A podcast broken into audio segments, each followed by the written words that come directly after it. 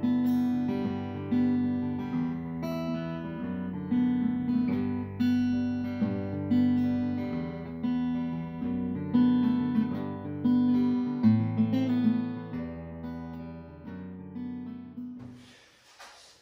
bom dia, boa tarde, boa noite, conforme seja o caso. Bem-vindos a mais um episódio da espiritualidade secular. E hoje vamos utilizar um formato um bocadinho diferente do último e em vez de uma conversa desprendida, vamos analisar um estudo científico uh, com algum detalhe. E o estudo é sobre um tema que será visitado várias vezes, penso, nos nossos episódios, que é a respiração. O estudo de hoje foi escolhido pelo João e eu gostava de perguntar, João, porque é que escolheste este estudo?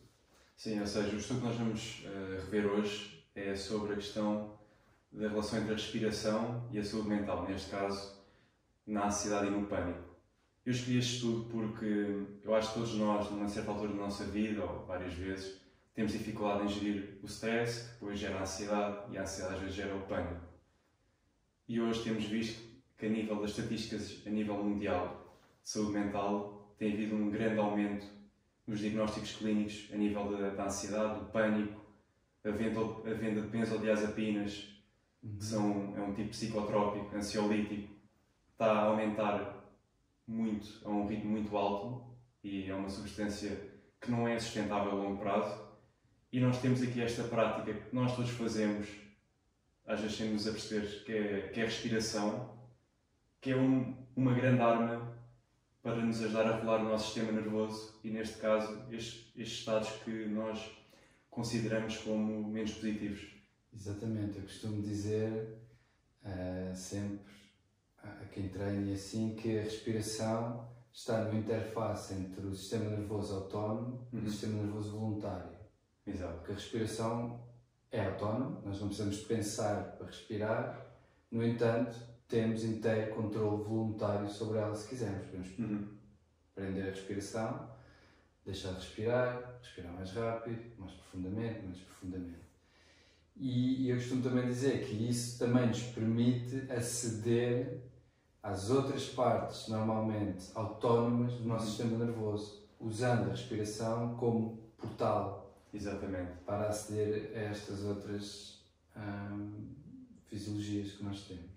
Sim, exatamente. Então, e o, e o estudo de hoje? O que é que eles, o que é que eles fazem com a respiração? Sim, é portanto, sim, o estudo de hoje, ou seja, é sobre a hipoventilação. Não devemos confundir com a hiperventilação. A hipoventilação é essencialmente focarmos em respirar menos e mais devagar, em mandarmos mais ar fora do que o ar que inspiramos. E este é um procedimento que já foi feito pelos yogis há, há milhares de anos. Sim quem pratica exercícios de respiração sabe o que é que isto, o que é que isto quer dizer. E, e neste estudo não é só a questão da respiração, é a questão da interocepção, que é nós termos a noção do nosso estado interior, termos a noção da fisiologia e do que é que está a acontecer neste preciso momento.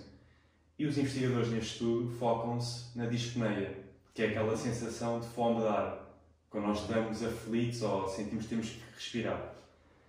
E e esta sensação de fome de ar é um dos sintomas fisiológicos do pânico, que é aquela sensação de não conseguimos respirar. Uhum. E se nós praticarmos estes exercícios e tivermos uma. nos sentirmos mais à vontade com esta sensação, o que este estudo indica é que os sintomas de pânico, mesmo em casos clínicos, têm um, têm um benefício muito grande no alívio dos sintomas. Exato, as pessoas têm, pelo que eles demonstram, têm menos episódios de pânico Exatamente. e episódios de pânico menos severos. Exatamente, e parece que os resultados até são a longo prazo, não é? Que uma questão instantânea, só durar pouco tempo, isto parece ser uma prática que se as pessoas continuarem a fazer é bastante benéfica, sustentável e não tem o caveat, não tem, o, não tem os efeitos secundários do que, do que os medicamentos e psicotrópicos que muitas vezes as pessoas tomam para e não precisam comprar. Exato, não precisam comprar, não custa dinheiro e dá para ser e dá para fazer a qualquer altura, momento. E, e pronto, e, e, este estudo essencialmente foi conduzido por investigadores dos departamentos de Psiquiatria e Psicologia Clínica da Universidade de Salzburgo, da Southern Methodist University e da Universidade de Stanford. Portanto, isto aqui foi uma cooperação entre estas três faculdades e a fisiologia um, que é inerente a este estudo é a questão da sinalização dos quimorreceptores, que são células que reagem a níveis de oxigênio e dióxido de carbono. E, e pronto, nós aqui durante, durante este episódio vamos falar muito sobre a pressão parcial de dióxido de carbono e o que isso quer dizer. Convém então introduzir. Exatamente. Porque uh, eles, este estudo parte de um conhecimento anterior, não é? Que uh, aumentar esta tal pressão uhum. parcial do dióxido de carbono parecia ser uh, o mecanismo por detrás deste alívio de pânico Exatamente. que estavas a referir. Então, o que é que é então a pressão parcial de dióxido de carbono? Sim, muito brevemente para os nossos ouvintes. Sim, sim essencialmente são os níveis de dióxido de carbono que nós temos no sangue, no fluir. Exato. E, e neste caso, como tu disseste, parece haver uma relação entre aumentar estes níveis de pressão parcial de dióxido de carbono e o alívio dos sintomas de pânico e ansiedade. E parece ter, e até parece ser bastante eficiente. Uhum. Neste caso, é por isso que muitos exercícios de respiração que podem ver no YouTube e que andam por aí focam-se muito na expiração, de expirar mais do que inspirar. Uhum. Uh, e, como disseste, isso ajuda muito a regular o nosso sistema nervoso. E, e neste caso, isso é um mecanismo que o estudo pretende observar. Uh, temos uma população, uh, portanto, temos aqui uma população de 35 pacientes, dos 18 aos 60 anos, 11 deles uh, com substâncias psicotrópicas que andam a tomar, antidepressivos, benzodiazepinas e beta-blockers, que essencialmente ajuda a regular aquela sensação do batimento cardíaco mais agressivo. E, e, portanto, aqui a única condição é que estes pacientes tinham que estar em doses uh, regulares, Exato três meses, até três meses antes e depois da experiência. E, e o que eles essencialmente repararam é que existe alguma consciência de resultados, mesmo no grupo andava a tomar psicotrópicos que beneficiaram desta prática de respiração e mesmo aqueles que já eram considerados casos clínicos sem psicotrópicos também beneficiaram bastante destes exercícios. É, exato. Vale a pena realçar que uh, estes pacientes, esta amostra foi escolhida por terem pessoas já com problemas de pânico. Exatamente, exatamente. Era, este era o principal diagnóstico deles, é, Exato. é o que, que se chama a desordem de pânico. Exatamente. É ter um ataque de pânico sem razão aparente em uhum. alturas que, que, que, não fazem sentido. Como podemos imaginar, é, deve ser bastante Sim. desorientador, não é? Sim, exatamente. E, e pânico, agorafobia. Exato. E eles estudos anteriores já sabiam que, esta, que a pressão parcial de dióxido de carbono poderia uh, estar por detrás dos uhum. efeitos que a hipoventilação tinha em aliviar os sintomas de pânico, mas eles suspeitavam que havia algo mais, uhum. não é? Exatamente. E foram então à busca de tentar encontrar outra explicação porque uh, eles tiveram razões para suspeitar que uh, a pressão parcial de dióxido de carbono não era suficiente para explicar os resultados todos. Exatamente. Uhum. Sim, até porque aqui neste estudo eles falam sobre a respiração leve e pouco intensa. E isso de facto é algo que muita gente já pratica. A respiração leve, aquela respiração quando nós estamos ansiosos, é muito. Pronto, é uma respiração profunda e, no entanto, essa mesma respiração, que é que eles tentaram simular no estudo, é causadora de ansiedade. Mas aqui parece haver algo muito importante, que não é só a questão de respirar, é a questão de termos noção da nossa respiração e sentirmos as sensações que provêm de estes métodos uh, de respirar. E termos a noção das sensações que vêm é, parece ser algo essencial neste estudo. Eles, aliás, até falam que quando nós tentamos respirar menos, e aqui no estudo eles tentam reduzir a quantidade de vezes que a pessoa respira durante uhum. uh, por minuto, algumas pessoas começam a sentir mais ansiedade. É normal, porque começam a dispneia, exatamente. E o que eles repararam é que as pessoas que não sabem lidar com esta ansiedade durante os exercícios não conseguem colher os benefícios desta mesma respiração. Portanto, esta questão de interocepção e aceitação das sensações é também uma componente muito importante este mecanismo fisiológico que estamos aqui a ver hoje. Uhum. E, e até como, podemos como falar. é que eles chegaram a essa conclusão? então? Pois eles repararam que eles aqui eles controlaram a ansiedade. Era, um dos, era uma das métricas de estudo eh, que, faziam, que fazia parte deste estudo. E repararam que as pessoas que registavam mais ansiedade durante os exercícios, na sessão seguinte, ainda tinham mais ansiedade e não conseguiam e até tinham uma degradação dos seus sintomas de pânico e de ansiedade. Portanto, repararam, eles estavam a respirar como os, como os outros, eh, como as outras pessoas, mas no entanto não tinham os benefícios que os outros tinham. E então eles começaram a pensar, pá, se calhar aqui algo mais do que simplesmente respirar.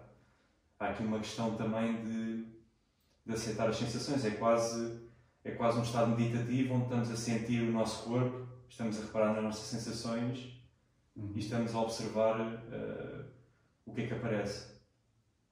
E, e nós aqui até podemos falar que é também um elemento muito importante na história desta desordem da- do pânico, que são as teorias eh, que estão a ser estudadas hoje. Uhum. Neste caso, eh, há muita gente hoje em dia que começa a ver as doenças e as desordens mentais não necessariamente como um sintoma sociológico ou, ou psicossocial, mas mais como algo simplesmente fisiológico. E algumas pessoas apontam que se calhar o pânico e a ansiedade Uhum. é simplesmente hum, é simplesmente a pessoa ter um quimorreceptor que está demasiado sensível. Exatamente. E isto é a teoria, vou fazer aqui uma tradução, se calhar vai ser um bocado mal, que é o, é o, é o falso alarme do sufoco, que é essencialmente o nosso, o nosso cérebro acha que nós vamos sufocar e manda aquela sensação de pânico. E aqui um mecanismo que aparentemente, isto ainda precisa de ser muito bem investigado. É que os quimorreceptores estão muito sensíveis, ou seja, quando eles detectam um certo nível de pressão parcial de dióxido de carbono, eles disparam e daí vem o pânico. Isto está a ser estudado e até houveram outros estudos estão bem detalhados no livro Breathe, do James Nestor, onde um psiquiatra na Califórnia ahm, deu aos seus pacientes que sofriam de desordens de ansiedade e de pânico uma, uma mistura uma mistura para respirar. Eles tinham que respirar através, era semelhante ao instrumento que usaram aqui neste estudo, que é um capnómetro, onde eles respiravam uma mistura de ar que era, tinha mais dióxido de carbono do que o normal. Sim. E ele reparou que as pessoas, eh, ao fazerem, ao estarem habituadas a respirar desta forma, tiveram um grande alívio nos seus sintomas também. Exato. Lá está, este tal aumento da pressão parcial Uhum. de CO2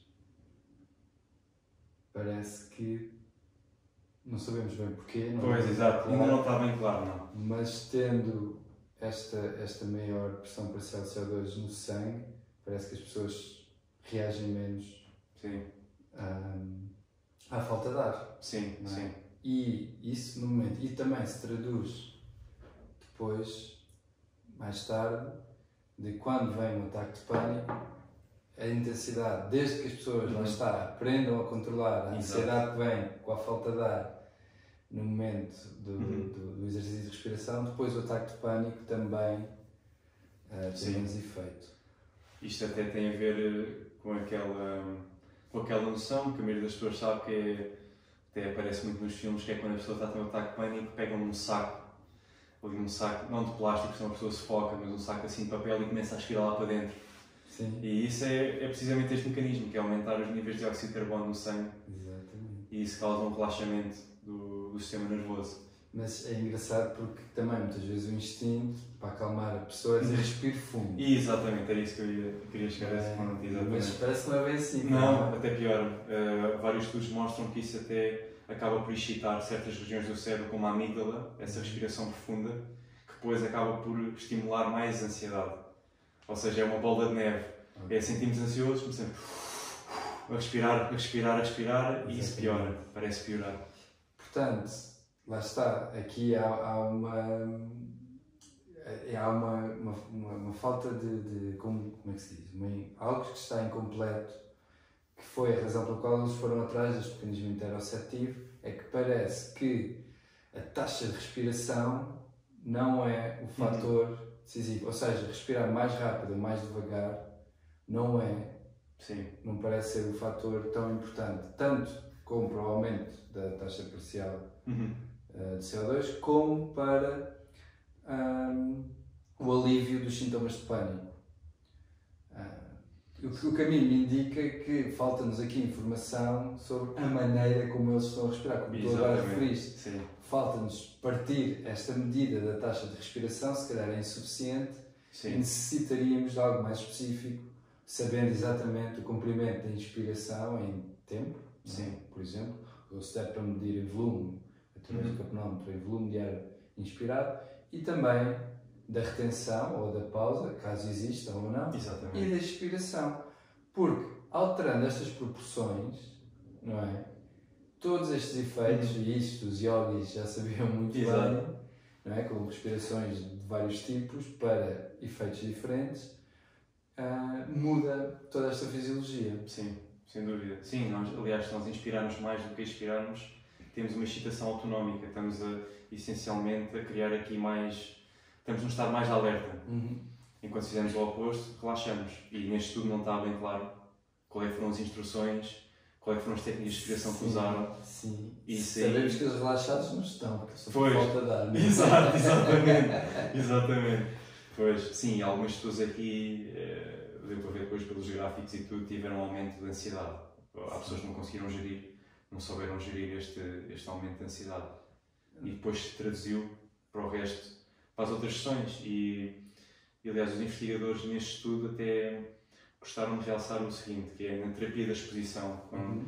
por exemplo, pessoas com agorafobia ou com certos tipos de medo, quando nós estamos a expor aos traumas, aos seus medos, tem que haver ali um limite, ou seja, nós também não queremos que a pessoa esteja com muita ansiedade durante as sessões. Não pode reviver Exato. Tem que ser, a ansiedade tem que ser muito bem gerida nestas sessões, porque, como foi evidente neste estudo, altos níveis de ansiedade durante os exercícios eram prejudiciais ao resultado final.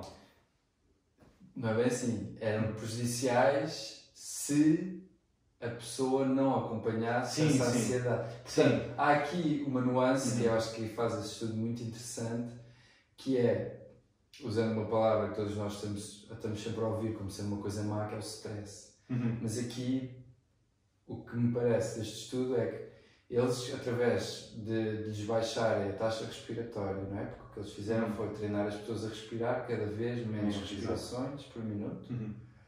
e a aprenderem também a monitorizar o- os seus próprios níveis de pressão parcial de dióxido de carbono através de um biofeedback que tinham Sim. um aparelhinho que lhes dizia o número e Exato. eles tentavam respirar para manter aquele número. E isto estava-lhes a causar stress, porque eles estavam a fazer uma respiração um pouco profunda Uhum. e entravam em dispneia. Exatamente. Isto é stress, a dispneia é Sim, desconfortável. sim. E, mas parece que a pessoa, assumindo esse Uhum. pequeno desconforto controlado, numa situação controlada, pode colher imensos benefícios Sim. depois relativamente ao seu problema de pânico. Sim. E eu acho que isto é, ah, vai ao encontro de muitas outras coisas que falaremos noutros episódios, Sim, sim, é, sem é dúvida. preciso um bocadinho de stress. Claro, claro, não, porque a pessoa, o que isto permite é permite à pessoa identificar o começo do ataque de pânico, identificar os sintomas e, e a pessoa fica mais confortável, sente-se mais. consegue-se. eh, consegue prever o que é que vai acontecer Uhum. melhor e consegue. e pronto, e depois através disso de inspiração consegue ter uma ferramenta que ataca mesmo aquela nossa fisiológica, fisiologia primitiva Sim, que ajuda a rolar isto tudo. exatamente, exatamente. É uma chave. É, é uma chave essencial. Ah, tens mais alguma coisa sobre este estudo Sim, e- interessante? Sim, eu também achei interessante um protocolo. Pronto, lá está. Eles não explicaram, não nos deram indicações dos tempos, do tempo de respiração. Eles simplesmente, para quem quer experimentar em casa, quem tiver com problemas de pânico, de ansiedade, eles recomendaram um protocolo de respiração de 17 minutos. Uhum. No estudo eles faziam duas vezes por dia, Sim. mas às vezes, para alguém que está a começar, às vezes é difícil criar um hábito. Para as pessoas que tiverem a experienciar ansiedade e pânico, experimentar fazer um exercício de respiração deste género, tentar respirar menos, eh, ter noção, focar nas sensações, quase um estado meditativo, durante 17 minutos, uma vez por dia. Sim, acho. E depois até podem escrever nos comentários, caso, que é que, que, é que, qual, é que foram, qual é que foi a vossa experiência, se já praticaram exercício de respiração, se têm alguma experiência nisto, se já tentaram ou não. Se, isso é se, interessante se tiveram uma experiência, se nos disserem sobre como é que são as inspirações e as expirações, Uhum. Pois, é exatamente. interessante, não Exatamente. é? Porque aqui eles tinham a indicação de fazer sempre a inspiração ah, pouco profunda, não é? Correto. Ah, lá está. modo a aumentar eh, estes CO2. Que, à partida, não é? Para mim, parecia uma coisa não desejável, Claro, depois. porque é o sufoco. Sim, exatamente. Nós, sim. Nós temos mecanismos eh, no cérebro que estão a detectar o, o, o nível de CO2 no nosso sangue e disparam para, Uhum. para, não é? para, para reflexos Sim. caso os níveis de CO2 subam muito, não é? Como a razão pela que as pessoas se afogam Sim, é porque não conseguem manter a boca fechada. Quando o exatamente. CO2 no sangue é muito alto, a pessoa tende a inspirar Exatamente. Exatamente. Hum, e eles aqui foram, foram, ah, foram brincar com, brincar entre aspas, não é? Foram jogar Sim, com, com este fenómeno, mas mantendo ah, numa, num regime, não é? Que, que já falamos aqui, dos 17 minutos, que permitiu dessensibilizar estes mecanismos exatamente. É, é? Exatamente, é isso mesmo. Uh, de modo a que as pessoas, por essa desensitização aparente num tipo de situação, parece que todos os outros mecanismos também foram desensitizados. Exatamente. Os de pânico mesmo. Exatamente. E mesmo dentro do mundo da respiração, os chamados pulmonautas, existe um grande debate eh, e parece que agora o que está a ficar mainstream generalizado é essa questão de respirar menos e de forma menos profunda. Isso até vai contra algumas práticas que, que às vezes se praticam, como o tumo, que é um método essencialmente do Wim Hof, Sim. daquela respiração forte, profunda, mas lá está, isto é tudo muito subjetivo e depende da altura, o que é que nós queremos fazer, se queremos estar mais alertas, se queremos relaxar, e depois é como tu disseste, daí é a importância do tempo de respiração, Exato. porque dependendo do tempo nós estamos a atingir objetivos diferentes, Uhum. e é por isso que era muito importante termos uma noção do que é que, o que, é que eles fizeram aqui neste estudo com isso. Bom, por hoje- Parece-me, exato, parece-me por hoje. exato. é, que fica aqui uh, a sugestão. Vamos pôr, claro, o link Sim, o link para o estudo. no- na descrição do vídeo. Para as pessoas curiosas, depois podem ir lá Para quem quiser ver, exato, ou, ou apontar alguma incorreção que nós tenhamos Exatamente. eh, referido. E E parece-me bem, olha, eh, não se esqueçam de, de exato, meter aí um. um like se Sim. gostaram, sugestões se tiverem Exatamente. e E estamos cá para a viagem. até à próxima. Até à próxima.